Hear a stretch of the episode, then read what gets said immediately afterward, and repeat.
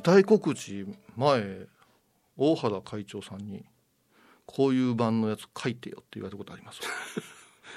まあこねあの それを横で聞いてた橋前の恵子さんが「妊娠したの?」っていや妊娠はしてないですよ」でもわけわからへんようになるやんないか。いやもう空中戦ですね。そうだ大物はもう空中戦をしますから周りの人を巻き込んでいきますから、うん どのくらいの大きさでかけるとかいきなり言われまして、うんいやあの大きさには負けたくないですよね。もうわけのわからんこう。う んやり取りをして、まあね。でもその時に言ってくださったことは結構励みではないな。イメージはやっぱしねありまして。というのが、あのー私の絵って、あのー出産お祝いとかね。うん。結構命名札の横に絵を添えてとかがあるんですよ。うん。そういう考えた時にそりゃ西洋も東洋も考えることは一緒だよなと思って聖なるものだから。でそこからお釈迦様がお生まれになった人は結構それをモチーフに描いてる人いるんですよね。うん。白像がうんマヤ様の後ろにおってみたいな絵があったりするからあこの辺はみんなやるんだなと思ってもうちょっとこう密教的なアプローチできんかななんて言って思いながら「大蔵曼荼羅」っていうのをねはい。まじまじとニヤニヤと見つめたことあって、えーしばらく経ってその話をしたら忘れておられましたけども、はい、よくあるパターンです。あの人のイマジネーション、クリエーションを刺激して、刺激することにパーってね、たけたところがありますからね。まあ説得力あるあのボリュームでし目を目をこうグリッとしてお話しくださったら、うん。おお天下の大原様や思ってね。えでーなんかね、あの僕なんかまあずっと近くにいさせてもらってるんで、うん。あの別にだからなんだろう忘れちゃうことは悪いことじゃなくて本当にその時の出会いの中で、目の前の相手うにん。どれだけその活性化させるかはいみたいな感覚がすごく強い方だからね。、いやそうだからその私たちもねその、ん。いいつもお話ししませんから、うん。ちょうど作品展やってたかな病祭りの頃だったし、でまあコーヒー飲まれながらいろいろお話しくださっててその時のタイミングだったもんですから私自身印象に残っただけでね、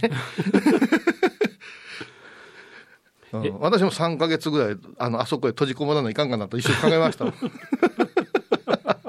家近えのにとか思いながらね。小島のアトリエ。そうそうそうそうそう えー。でもそう花祭りで本当にあの甘いお茶、うん。あ甘茶でいいんですか、あれを誕生物にかけるって日本でいつぐらいからやってんですかね？いつでしょうね、でも、かなり冬古い段階で、あのアマチュアというのは漢方として入ってきてるんですよね。うん。で、足が早いんですよね、あのアマチュアって朝炊いたらもうお昼には飲めなくなっちゃうんへで、ー。そういうことからして、かなり古来からじゃないかなという感じはうん。あります。それからムカデを封じたりね、あのうんあれで炭を研い、あのあれすってですね、はい。えー牧場作ってで虫ってなんか書いてさそれをさ柱に逆さ柱の下の方の逆さにこう貼っちゃうと害虫駆除になるとか、うん。それからまあお庭にまく撒いたらうん。そのお釈迦様のこの面影が 再現されるとかさ。うんいろいろあるから、うん、いやあの前ねこの番組の中でああそりゃそうだよなって思ったのが、うん。一番最初日本に、まあ、うん大陸から仏教が伝わってきた時に、仏様の像は金属製だった。うんあそりゃそうだよな。だから仏像っていうと僕ら木造がなんか主だと思ってるけどあまさにそれは日本だよな。でもその時に、まあ、おお釈迦様がお生まれになった姿、うんうん。あの誕生物ってなんかほとんど金属製だなだから甘茶かけられるのかなとか思ってて、それとねあの、うん。これもどっかでやりたいですけどね。うん。やっぱし金属って人間が作った最高の物質なんですね。うん。ですからこの金という金属という最高の物質を鳴らしたりうん。響かせたりするっていうことがうん。他の生物たちにとっては脅威なんですようね。ん。同時に人間が作り出した宇宙でもあるからうん。ですからそれをお釈迦様の像に技法として使ったのはうん。至極当然のことだなと思うんですよね。うん。あとちょっとお花についででこれ前に喋ったかな喋ってねえかなと思いながら 終わっちゃったんですけど、うん。お釈迦様イコール花なんですね。は。お釈迦様がまあ10人20人に話してる時にはお釈迦様っていう実像見えるけども、うん。たくさんいらっしゃったらさうんもう黒山の人だかりでさ、うん。でお釈迦様は絶対あの涼しい木陰でお話しされるんですよね。うんうんですから、木を背中にこう当ててはい。座禅してるような絵が多いんですよ。うん。となると一番後ろの方でも憧れて憧れての信者さんからしてみたら、うん。もうその大きな例えばうん。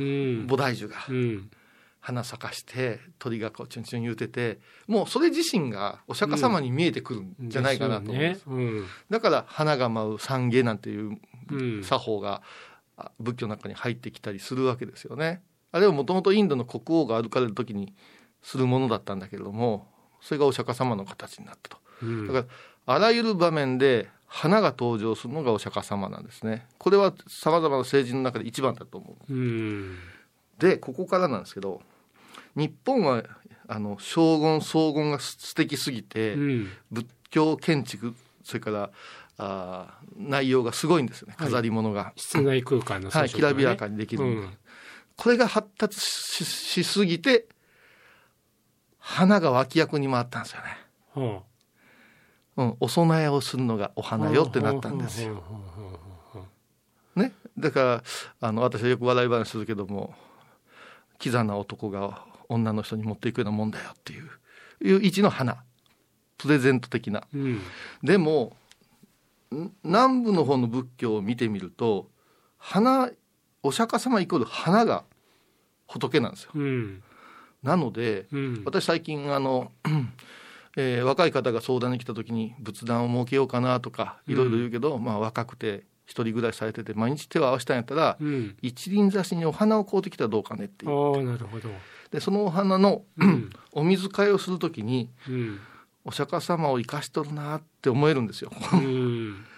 でこう手を合わせていって枯れていく中に栄光盛衰を見ながらまた違うお花を迎える。これはね、足したらいう言い方よくないな。仏像以上かもわからんぞ言うて、うん。花に向かって手を合わせて「おはようございます」っていう。このねお花とお釈迦様っていう話を最近結構力入れて言ってるんですけど本編で喋るの忘れてたわ。また改めてやりましょう。はい。なんか「いけばな」なんて言い方素敵だと思うんでね、うん。あーまたどっかで見つめ直してみたいなと思います、ありがとうございまあした。りがとうございました